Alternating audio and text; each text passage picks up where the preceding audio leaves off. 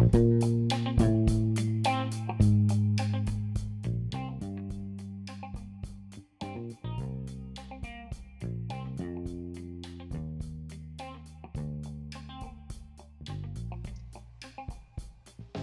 tranza mi gente bonita? Sean todos bienvenidos a un episodio más de su Tasty Beverage. Yo soy el Gerardo Reyes y como cada episodio los saludo desde la hermosísima ciudad de Acámbaro, Guanajuato. Mi Mau, ¿cómo estás? Bien, Gerita, aquí este, un poco entrando a la enfermedad. Creo que esta primavera no me está recibiendo nada bien. Este, me empieza a dar el bochorno, el dolor de cabeza, entonces esto del calor creo que no es lo mío. Tampoco soy de frío, pero creo que el, calor no, me está este, quedando muy bien este, este año. ¿Cómo que no eres de frío? Si vives en Atlacomulco. Bueno, bueno, tienes razón. En realidad es que soy de frío y no soy de calor, ¿no? Y aparte el calor que hace aquí en Atlaco, que es ese seco, espantoso, que sales a las 12 del día eh, por, no sé, algo que se te olvidó comprar en la tienda o algo que quieras y no, te, te mueres del calor horrible, insoportable. El calor del Estado de México no es en realidad calor, sino que más bien el, sol como que quema, ¿no? O sea, de todos los años que yo estuve viviendo en el Estado de México, que la neta no fueron poquitos, yo me acuerdo que el sol como que quemaba, güey, como que ardía, o sea, no era un calor como por ejemplo el de otras ciudades que dices, ah, güey, hace calor. Sino que más bien el, sol como que arde, como que Ándale, yo creo que esa sería como la palabra correcta, arde, o sea, en realidad arde el sol. O sea, no es que ni que queme, porque en realidad ni sientes que, que te quemes así eh, rico como en una playita, ¿no? O sea, en realidad te arde la piel, te arde la tatema. Así con, ahorita que traigo el cabello medio largo, no, güey. O sea, es insoportable salir a la, calle medio metro al sol y ya, me estoy, pero si los piojos se me queman. Sí, sí me ha tocado experimentar ese tipo de calor y la neta sí está muy gacho, güey, muy, muy gacho. Pero mi Mau, se murió Cepillín, güey. Se murió Cepillín, güey. Qué triste Bueno, pero mira, la verdad es que no era de mis payasos eh, favoritos. ¿Favoritos? No, la verdad es que ah, no. Huevo, el mío tampoco. Este, no, no, es, creo que ni siquiera es como de nuestra generación, o sea, sí es como de. No, sí, sí es, güey, porque. No, güey, te voy a decir, te voy a decir por qué sí, por qué no. Sí es de, o sea, a pesar de que no somos como contemporáneos de él, sí es de nuestra generación, porque nosotros todavía somos de esta generación donde en las fiestas infantiles las mamás te ponían al cepillín, güey, la neta. O sea, fíjate, por eso a mí me cae mal Cepillín. No es nada en contra de Cepillín, quiero aclararlo. Sin embargo, yo soy alguien que desde morro me inculcaron así como la música, quiero llamarle yo música chida, es música chida para mí, no quiero que empiecen con su hate. Pero la música que es chida para mí me la inculcaron desde muy chavito, güey. Te estoy hablando de 3, 4 años. Entonces da la, da la casualidad que yo cuando cumplo 7, pues contratan unas bocinas o así y de repente pues resulta que yo quiero escuchar pues mi música y no porque vamos a escuchar la gallina cocoguagua de Cepillín y dices, nah, ¿qué pasó? Por eso a mí me cae gordo Cepillín, no es nada en contra de Cepillín, es más bien lo que representan para mí las canciones de Cepillín de decir, chale, güey, es que a mí no me dejaban escuchar mis canciones por escuchar Cepillín, güey, ¿sí me entiendes? Sí, sí, eh, a mí en realidad no me eh, las canciones no me gustan, no, yo por eso digo que no son como que de nuestra generación, realmente no, no las escuché mucho, no las escuché en alguna fiesta mía. Y últimamente, o sea, sí me cayó un poco de gracia el que se metía en todo el señor, o sea, sí, sí le, sí le platicaba a todo, ¿eh? O sea, sí, sí, sí opinaba para todo. Entonces yo decía, Está muy triste decirlo, está muy triste decirlo, pero creo que el señor tenía una cuenta de fondeadora allí en sus últimos días, güey. O sea, estaba neta literalmente pidiéndole varo a la banda que lo alivianara, güey. No dudo que todo esto de que se metía en todos lados pues fuera con la jiribilla de poder agarrar un poquito de fama otra vez, güey. Yo no lo siento por el señor, güey. El señor ya se murió, ya. Él ya como quiera. Yo lo siento por su hijo, ¿no? Que pues por lo que veo es como que no muy habilidoso el compa. Sí, sí, pues digo, no, tampoco lo con mucho. Sí lo he visto, en, te digo, en la tele muy poco. Cuando salía Cepillín salía él y igual metía su cuchara. Pero digo, en fin, no, ni uno de los dos es de mi gracia. Pero hay gente que sí es de mi gracia, que es famosa, güey. Hay muchos chefs eh, saliendo a la escena ahorita más con lo de la pandemia. Mucha gente ha estado como que sacando su talento y muchos chefs han como dado ese paso a la fama. Pero fíjate que hay, hay chefs que ya gozaban de esta fama que la neta son muy buena onda. ¿Has trabajado alguna vez para algún chef famoso? ¿Has convivido alguna vez con un chef famoso, amigo? Eh, convivido solamente eh, alguna vez en la escuela con también el, fallecimiento de este... Ay, güey. ¿Fortino Roja? No, no. Ay, uno, se me fue el nombre. De... Ah, sí, Yuri de Gortari. Yuri de Gortari, ajá, sí, sí, en la escuela ahí dos, tres veces lo llegué a ver y un día me lo encontré en un festival eh, platiqué así realmente rápido con él, no fue así que dijera, ay, comimos juntos y tampoco he, trabajado, no tengo el, gusto y el placer de trabajar con un, con un chef famoso. Yo soy muy fan de Aquiles Chávez. Y sí me lo llegué a topar en alguna ocasión dentro de, creo que fue en Abasturo, en alguna de estas este, expos. Y la neta, muy buen pedo el vato. Pero, ¿qué crees? Hoy tenemos un invitado, güey, que sí ha trabajado ya de primera mano, en primera línea con un chef famoso. Y pues, sin más, otro compa, güey, otro invitado, la neta nos ha funcionado bastante bien este, pues esta, vamos a llamarle fórmula de platicar nosotros dos con una persona que sí ha hecho algo de su vida. Entonces, por favor, pues vamos a darle la bienvenida a mi querido amigo, él es el chef Miguel Castillo. Él es egresado igual que nosotros de la Universidad Autónoma del Estado de México. Él estuvo trabajando, fíjate, en Amaranta y en público, ambos proyectos del chef Pablo Salas. La verdad es famoso, Pablo Salas. Ya ves que ya hasta salió en. ¿Salió dónde? En, en Travel and Living, me parece. Cosa, sí, sí, sí. Sí, güey, de estos canales ya internacionales, güey. Y actualmente es encargado de la panadería en Azúcar y Trigo en la Ciudad de México. Mi querido Mike, ¿cómo estás, amigo? ¿Qué tal, chavos? Buenas noches. Pues muy bien aquí. Gusto, con mucho gusto de saludarlos a ustedes y a, sus, a su auditorio. Nah, güey, el gusto es nuestro. Qué bueno que, aceptaste aquí la, invitación al programa, güey. No, no, nada que agradecer. Al contrario, pues, saben que siempre es un gusto apoyar a, los colegas y principalmente a ustedes que fuimos compañeros de, generación. Muchas no, pues muchas gracias, carnal. Pero pues a ver, güey, a lo que nos truje, ¿qué te parece, güey? Tú has estado trabajando, pues la neta, de primera mano, güey, en, primera línea, así como casi, casi hombro a hombro, güey, con, un chef famoso, güey. Antes, Platícanos, güey. Antes, Gerita, antes que, eh, eh, quiero que, eh, Mike, por ejemplo, ¿qué hiciste? ¿Qué fue lo primero que hiciste cuando, cuando saliste de la escuela, güey?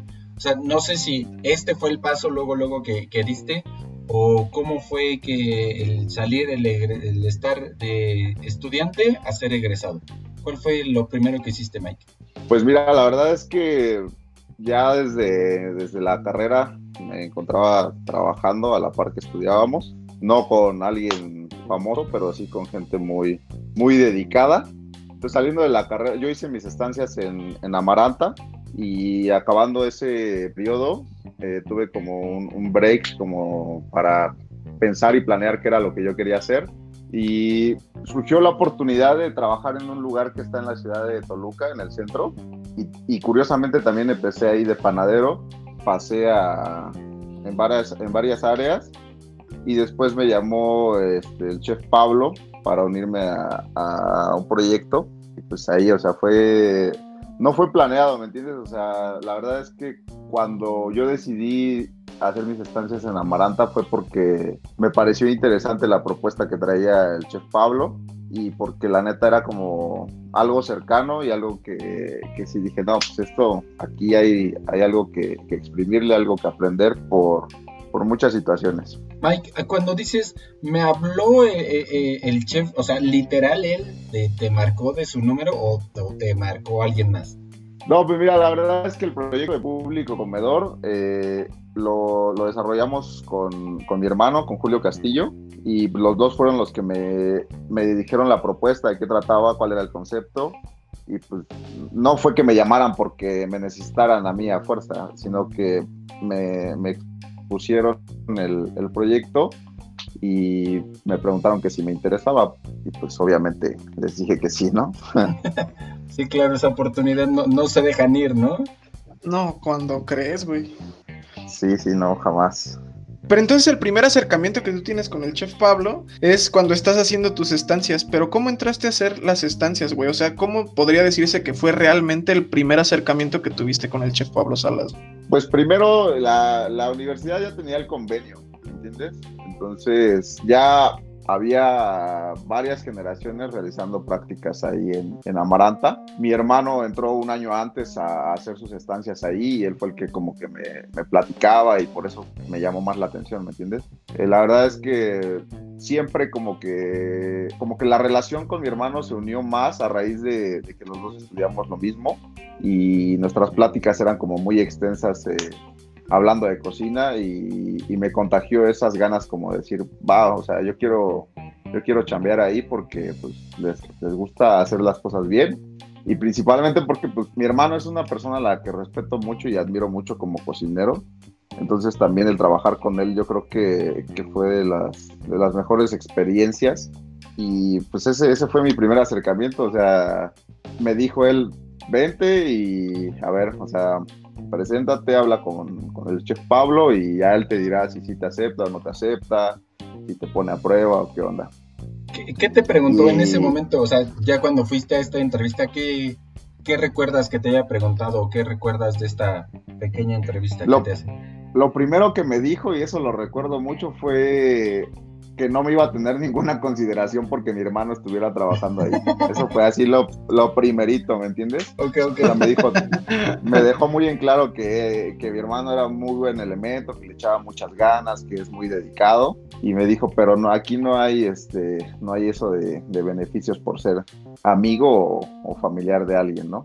Okay. Y me dijo que, me preguntó que por qué me interesaba. Y pues ya le dije que la verdad me llamaba mucho la atención el hecho de que estuviera poniendo como ese toque contemporáneo a la cocina mexiquense y el tema como de usar eh, vísceras y algo que no despojos principalmente de animales que no es muy común encontrar en un, en un restaurante de manteles largos, ¿no? Entonces me preguntó que si le iba a echar ganas y pues obviamente, ¿no? O sea, siempre vas con la mejor actitud y con la mejor disposición y me dijo pues, éntrale y, vemos cómo se desarrolla esto. Güey, pero ¿qué le contestas a Pablo Salas, güey, cuando te dice, oye, ¿le vas a echar ganas? O sea, me, pongo yo en los zapatos de Miguel, güey. Veo a Pablo Salas enfrente de mí que me diga, güey, ¿le vas a echar ganas? Güey, la voz se me hace chiquita, así de, sí, señor. Te, lo te, la, te la avientas, güey, te la rodillas y le dices, le besas la mano y, quiero que sí, chef, ¿no?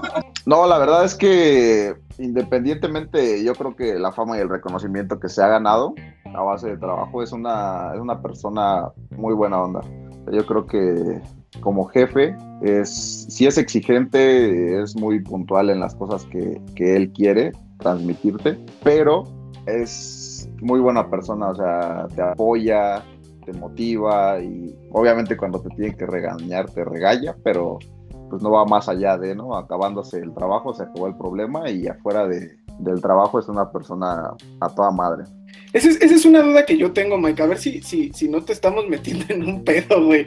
Pero, ¿cómo es una cagotiza de un chef famoso, güey? O sea, es acá estilo Gordon Ramsay, güey, de es que no manches, es que sí la, la de fecas, que. O cómo, cómo es una, una regañada, güey de un chef famoso, güey. ¿Tú qué lo has recibido? No, pues la verdad es que Pablo es muy. tiene mucho temple, ¿me entiendes? O sea, sí, yo creo que como todos eh, llega un punto en el que en la camotiza se te llega a salir un grito o algo, pero cuando el error es muy grave, no te dice nada, te, espera a que todo se calme y, habla contigo como tras bambalinas, ¿no? O sea, no, le, no es de señalar, es como de, mira, pues está pasando esto, esto y esto, y yo creo que lo podemos solucionar de esta manera, ¿no?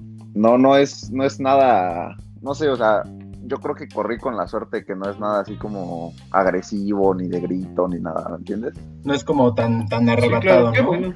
Se mesura y regaña nada más en el punto exacto y listo. Sí, sí, no es que se meta contigo así personalmente y que te grite que, pues sí, de groserías o, o, que te humille enfrente de los... No, no, no, o sea, yo creo que él sí es bien consciente del hecho de que para que un restaurante funcione se, se necesita mucho trabajo en equipo, ¿no? Entonces sí trata como de que todos todos jalen al parejo. Cuando hay que regañar, pues sí regaña, pero, pero no, o sea, la mayor parte del tiempo es como enfócate, haz tu chamba, este, prueba todo, prueba todo, o sea, sí es, es muy puntual en eso. Qué bueno, güey, pero a ver, ya platicamos de cómo es Pablo Salas. Ahora platícanos cómo se desenvolvió Miguel con Pablo Salas, güey. O sea, sabemos que no te quedaste obviamente como de, ayudante de cocina, güey. Sabemos que a lo mejor estuviste escalando un poquito dentro de los proyectos que, que él tenía. ¿Cómo fue esa experiencia, güey? Platícanos ahora desde el lado de Miguel, güey. Pues mira, la verdad es que cuando yo entro a Maranta, todo se vuelve así como muy,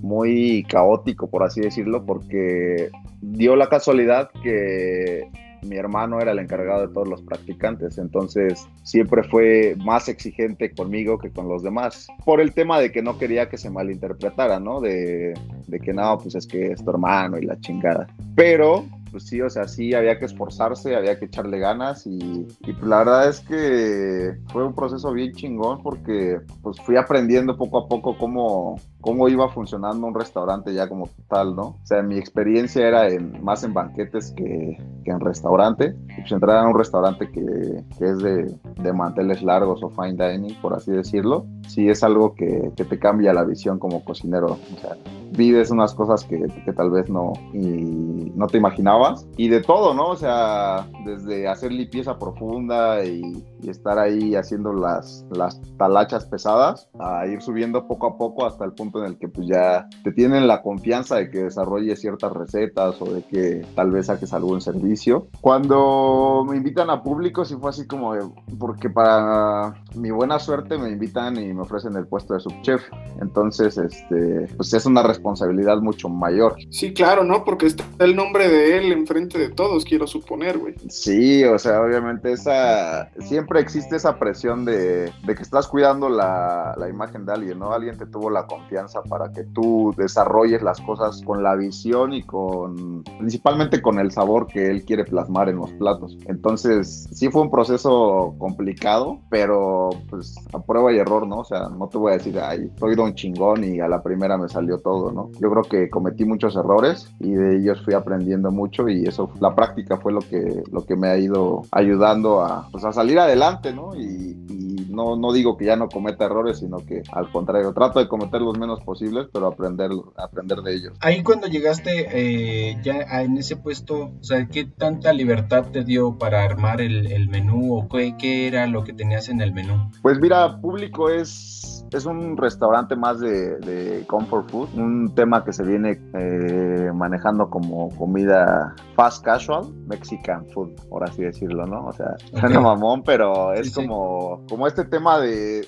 darle prioridad a, la gente que lleva un ritmo de vida acelerado y que a veces no sé, se va por las prisas, se come un, un sándwich o algo, algún snack de alguna tienda de autoservicio y pues es como, fue como de, no, pues tenemos que darle solución, ¿no? este ritmo de vida tan acelerado. La gente merece comer rico, merece comer este, productos de calidad. Y no era nada, nada, por así decirlo, de, nada fancy, ¿no? Al contrario, eran guisos de cuchara, algo así como un homenaje a la cocina tradicional, de incluso algunos platos como de tipo de fonda. Y en cuanto a la libertad que nos daba del menú, pues fíjate que sí, siempre nos, nos motivaba, ¿no? Nos decía, ¿saben qué? Pues yo tengo esta idea, a ver, vamos a desarrollar, háganme propuestas siempre, él siempre es muy abierto a, recibir este, sugerencias que mejoren eh, pues el servicio, ¿no? Y, la calidad de, los productos. Ok.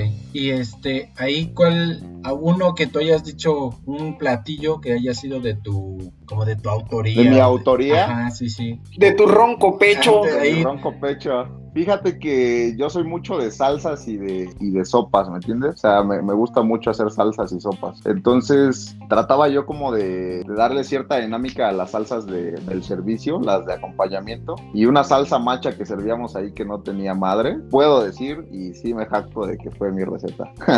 y, por ejemplo, ahí, ahí, güey, ¿qué, qué, pasa? ¿Qué procede? O sea, le dices, eh, se la regalo, me la llevo, ya no la puede volver a usar, este... No, no, no, mira, eh, no, no, no, yo creo que en eso no hay, no hay ninguna como complicación, ¿me entiendes? O sea, siempre se hacen sugerencias. Él cuando recibía una propuesta siempre nos trataba de, mejorar, ¿no? O sea, decía, no, pues yo creo que hay que tocar estos puntos, hay que mejorar esto, hay que mejorar puntos de sal, hay que checar cocciones, este, no sé, o cambiar la técnica de la cocción de la proteína, y siempre para mejorar, y pues sí, o sea, la experiencia que él tiene y la visión que él tiene sí te ayuda un poco, ¿no? O sea, sí te da ese, ese respaldo. Y en cuanto te digo a las sopas y las salsas, pues sí, era, o sea, como que decía, pues a ver, dale, y ya, a ver, la probaba y no, hay que mejorar esto, ¿no? Pero siempre trataba yo como de estarle dando dinámica a, principalmente a las sopas del día, porque era lo que más pedía la gente, ¿no? Entonces, pues estar haciendo pruebas y desarrollando recetas, recetas, hasta que ya quedaba en un punto en el que a él le gustaba y de ahí se, se estandarizaba la receta y así se seguía haciendo. Y respecto a, a como,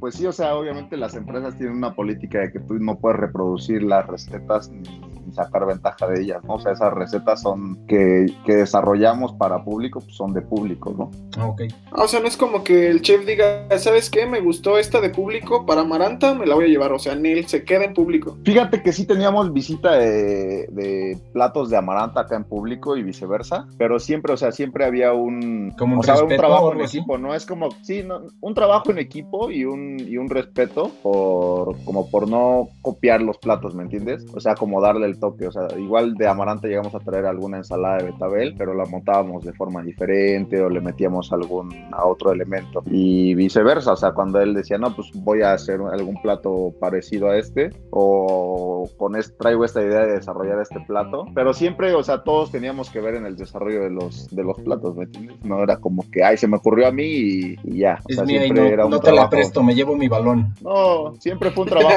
Ya no te siempre junto. fue- sí, no, siempre fue un trabajo conjunto, El hecho de, de desarrollar una receta, porque pues todos teníamos que ver, ¿no? O todos probábamos todo y todos opinábamos al respecto. Y ya cuando estaba todo listo, pues era cuando, cuando salía. Ah, qué buena onda, güey. Pero a ver, ahora vámonos a lo chido, ¿no? Platícanos una anécdota que tú tengas con el chef Pablo Salas, así que digas, güey, esta, güey. así algo, no importa que sea cagado, no importa que sea así medio gacho, así algo que, que a, a Miguel lo haya marcado, así que digas, güey, este es Pablo Salas para mí, güey. Pues fíjate, güey, que no tiene mucho, o sea, hay, hay varias y te podría contar muchas, ¿no? Pero la más reciente Tú dale, que- güey, tú dale. que me dejó así como, como bien, bien marcado, lo invitaron al Festival de Hongos de la Hacienda San Andrés en Ayapango, Estado de México. Es un festival que hace un chef que se llama Marco Margain, que trae una visión así como bien, bien orgánica de la comida, ¿me entiendes? Entonces lo que hacen es ir a recolectar los, los hongos al, pues sí, a la falda de los volcanes del Popocatépetl y el Iztaccíhuatl y con esos hongos este, se cocinan así platos, ¿me entiendes? Pero es, o sea, fue un desconecte total porque en la hacienda sí hay wifi, pero en un punto específico eh, casi no hay recepción de ninguna compañía celular, entonces fue algo como, como muy chido, ¿me entiendes? Como un respiro de toda esta situación que ya llevábamos viviendo y el hecho de, de que los platos fueron, por así decirlo, sencillos, con mucho respeto al producto y dije, no, o sea, qué cabrón, o sea, lograr el sabor con, con elementos tal vez tan sencillos como un chile, una mantequilla, limón o algo y, y pues resaltar el hongo, ¿no? Y principalmente fue como la experiencia de- del desconecte en, la hacienda, de ver cómo era todo el proceso de, de la milpa, el cultivo de vegetales y, o sea, fue algo bien chido. Ah, Ahí hubo como dos cosas, ¿no? Que marcas, Mike. O sea, ya el, el caos que, que tenemos actualmente con esta pandemia, ese desconecte, y a lo mejor como ver la, natu- la naturaleza como en retrospectiva, ¿no? Como estar ahí también como tipo, este, me voy de campamento, pero un campamento con, con el chef que va a ser súper chido, ¿no? Porque es, es él el que cocina o el, el que está contigo cocinando codo a codo, ¿no? Sí, aparte la experiencia de, de ir con... Este año desafortunadamente no se pudo hacer la recolección directa de los hongos porque hay un grupo de personas de ahí del, del mismo, de la misma comunidad que son expertos en recolección de hongos y te llevan así en grupos a cortar los hongos y te enseñan pues cómo escogerlos, cuáles son los buenos, cuáles son los malos. Porque aparte ¿Cuáles yo no sabía, güey, que, Sí, yo no sabía que cada hongo... Los güey, vaciladores.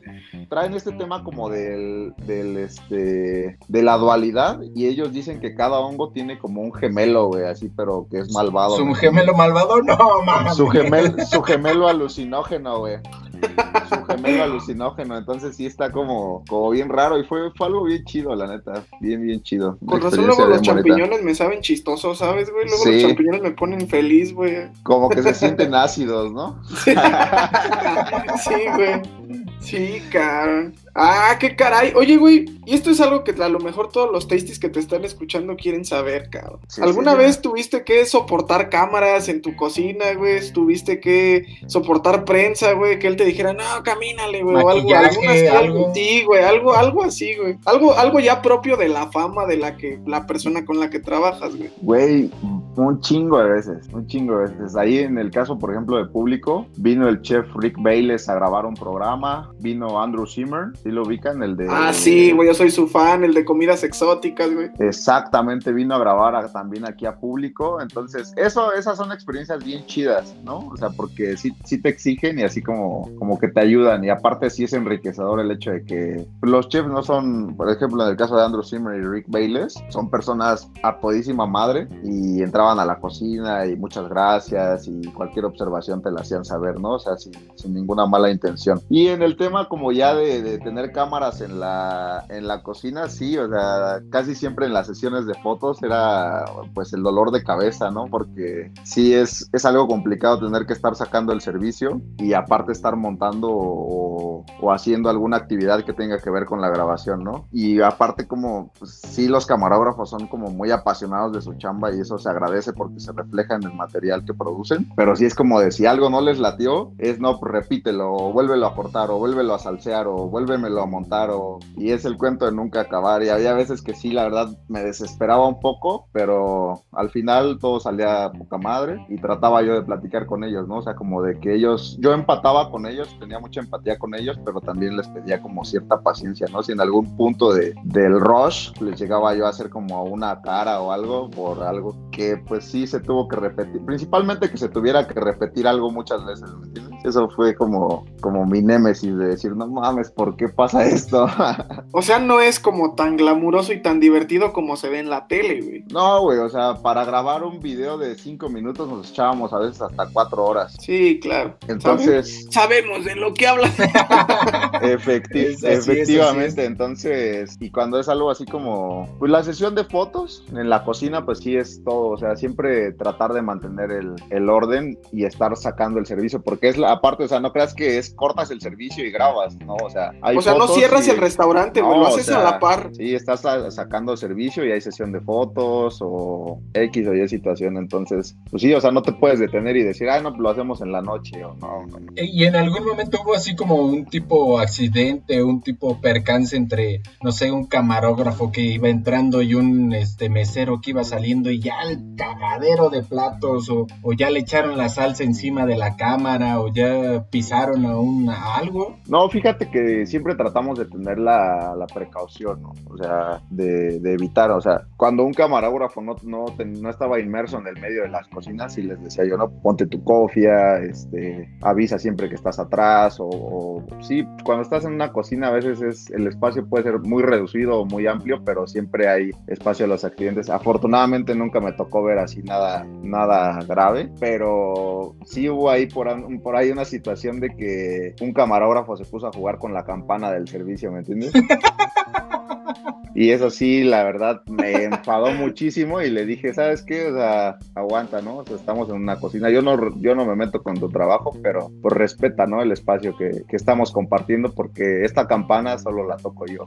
sí, claro, güey. Oye, güey, y dinos, ¿sales en algún material, güey? ¿Dónde podemos verte, güey? La neta. No, la verdad es que no, en, grabaciones no, nunca, nunca salí. Sí hay por ahí dos, tres fotos en las redes de, del restaurante. Una vez, o sea, sí yo dije, como que fue como muy, muy raro y algo muy chido a la vez, porque recién que, que habíamos abierto público, hubo un takeover del Instagram, del Instagram de los 50 Best, The World 50 Best, eh, y el chef Pablo hizo una publicación, una foto donde estamos afuera los tres del restaurante, mi hermano, él y yo. Sí, claro, güey, sí la Y entonces fue como dije, ah, no me la creía, ¿no? Porque dices, no manches, o sea, es la proyección que tiene esa cuenta y todo eso. Digo, pero a fin de cuentas, pues es, es la experiencia, ¿no? Como decir, ah, qué chido. Y ya, hasta ahí. Pero hasta, hasta ahí, digamos, esa foto, hasta ahí quedó, o de esa foto sí pudiste, digo, no sé, eh, este tener más seguidores en alguna red social o algo que te hayan preguntado, oye, ¿conoces así a lo mejor algún desconocido? o que te hayan reconocido en, la calle y que te dijeran, ay, tú eres el de la foto de... No, no, no, para nada. O sea, yo creo que entre en el medio entre cocineros sí, sí te llegan a ubicar, pero pues es un mundo de gente y, no nada así como de, fans y eso no. y la verdad es que sí soy un poco inactivo en las redes sociales a veces por, por el trabajo. O sea, sí trato como de estar ahí manteniéndome actualizado, pero mi contenido no es como de que esté yo así bombardeando las redes. No eres como mi colega que cada dos minutos sube una foto nueva con una gorra diferente. Eh, ándale, no, no, no. Sí, yo creo que si subo, una foto al mes es mucho. Güey, pues qué tiene, güey. No, pues, o sea, está son chido. esas madres, güey. claro, o sea, todo, es, es, es, algo bien chido. O sea, yo creo que gracias a las redes sociales hemos, al menos yo creo que te puedes acercar a, a, muchas cosas y es un mundo de posibilidades. Pero sí hay veces que el, el tiempo no, no, me lo permitía, ¿me entiendes? O sea, como que mi enfoque era más en, en estar uh, en la, en que las cosas estuvieran saliendo bien y no preocuparme tanto como por los seguidores o por los likes o eso, ¿me entiendes? sí, pues sí sí, pero pues qué bueno, güey, qué, qué, chido, qué chido, fíjate que tu experiencia ha sido, pues vamos a llamarlo enriquecedora y satisfactoria, ¿no? Porque pues sí, eh, eh, fíjate que a veces me he topado con, en el mismo medio con, con, banda que trabajó con chefs, este, con otros chefs famosos, no vamos a quemar a nadie, no vamos a decir nombres, pero pues sí me han dicho, güey, que pues no son así como tan chidos como parecen, güey, que tienen pues dos, tres, este, detallillos, güey, y que son dos, tres mamones, pero pues qué chido, güey, que la neta tu experiencia ya sido, pues la neta así de chida, güey. Sí, la neta es que sí, o sea, corrí con suerte. Sí, también es de lo que hablas, digo, no vamos a quemar a nadie, pero sí he escuchado ahí dos, tres cosas. A fin de cuentas, yo creo que somos humanos y todos cometemos errores, ¿no? Sí, claro. Y a veces yo creo que sí tienes como una imagen, una imagen pública, más cuando ya eres, pues, famoso y, la, forma en la que en realidad eres, ¿no? Entonces, pero no, o sea, yo creo que de, de la gente que conozco, siempre educados, amables y hasta ahí, ¿no? O sea, y bien enfocados en, el trabajo y en que las cosas salgan bien principalmente. Muy bien. Qué chido, mi Mike. Oye, Mike, y ya para, para cerrar este, esta pequeña entrevista, charla, ahorita, eh, ¿a qué te dedicas? ¿Qué es lo que haces? ¿En qué restaurante estás? Cuéntanos un poquito de eso. Pues mira, ahorita estoy de, de lleno, corrí con la suerte de, de conocer a, a unos colegas bien apasionados de, la panadería y la repostería. El lugar se llama Azúcar y Trigo, está en, el sur de la Ciudad de México. ¿Podrías darnos este, como más, eh, como la ubicación exacta, digo, para que pues, quien pueda irte a visitar? La ubicación es Calzada del Hueso 160 y la colonia me parece que es Coapa, o ex Hacienda de Coapa. Entonces, este, pues ahí estamos, les podría decir que 24/7, pero no, sí, descanso los lunes, pero pues le estamos... no, le estamos 24-6. 24-6. Ah, muy bien. No, eh, le, estamos echando ganas y la verdad es que, pues sí, o sea, esta, esta onda de. De hecho, ahorita estás transmitiendo desde allá en lo que reposan las masas. no, fíjate que sí dejo masas reposando, ¿eh? lo dirás de broma, pero sí, sí trabajamos. Ya sabes, este tema que va en tendencia de, de hacer un, un pan, principalmente el pan salado, eh, trabajar con las masas madres, con porcentajes de hidratación, todo este tema. Sí, claro. Que, que, va en tendencia que es algo muy chido, que, que yo creo que sí, eh, no sé, o sea, como que nos acerca a veces un poquito más a, al producto más real, ¿me entiendes? No, no, no tengo nada en contra de las panificadoras comerciales y al contrario, yo creo que la panadería mexicana es muy rica en muchos sentidos en cuanto a variedades, sabores, técnicas, pero, o sea, también hay que reconocer que hay este, pues otras técnicas que también son buenas, ¿no? Y que, incluso llegan a ser un poco más saludables que, otras. Pues mi Mike, muchísimas gracias por habernos aceptado la invitación. Sabes que esta es tu casa, hermano, y puedes regresar el día que tú quieras. Ah, hombre, al contrario, gracias a ustedes. Aquí estamos pendientes para lo que se necesite. Ya que, digo, ya que Jaro desertó, aquí hay otro panadero. Eso. Jaro, te acaban de tumbar la chamba, gracias. Ya. Gracias, gracias, exacto. Por, por haber formado parte de este proyecto, pero ya. Pero ya tenemos al, próximo integrante para la tercera temporada. Ya aquí escucharon. Eh, primicia, Mike se nos une a Tasty Beverage. De hecho, es la bienvenida, gracias por haber escuchado. Muy bien, muchísimas gracias, Mike. Pues, este, muchísima suerte en este proyecto que estás, en esta, este, ahí como, como el encargado de la, de la panadería. Los mejores de los éxitos, amigo. Y pues este por mí sería todo. Muchísimas gracias, Gerita. Cuídense, Tasty Escuchas. Nos vemos dentro de ocho días. Bye bye. Pues ahí lo tienen, mis Tasties de primera mano. Esa es la experiencia de trabajar con un chef famoso de cámaras, ¿no? Muchísimas gracias a todos los que estuvieron con nosotros el día de hoy. Ustedes saben que no me voy sin antes recordarles que se pueden pasar por nuestras redes sociales. Nos encuentran como Tasty Beverage tal cual por Instagram, Facebook y Twitter. Y del mismo modo nos pueden encontrar a través de Anchor FM, Spotify, Google Podcast y Apple Podcast. Yo soy el Gerardo Reyes, esto fue Tasty Beverage, hasta luego.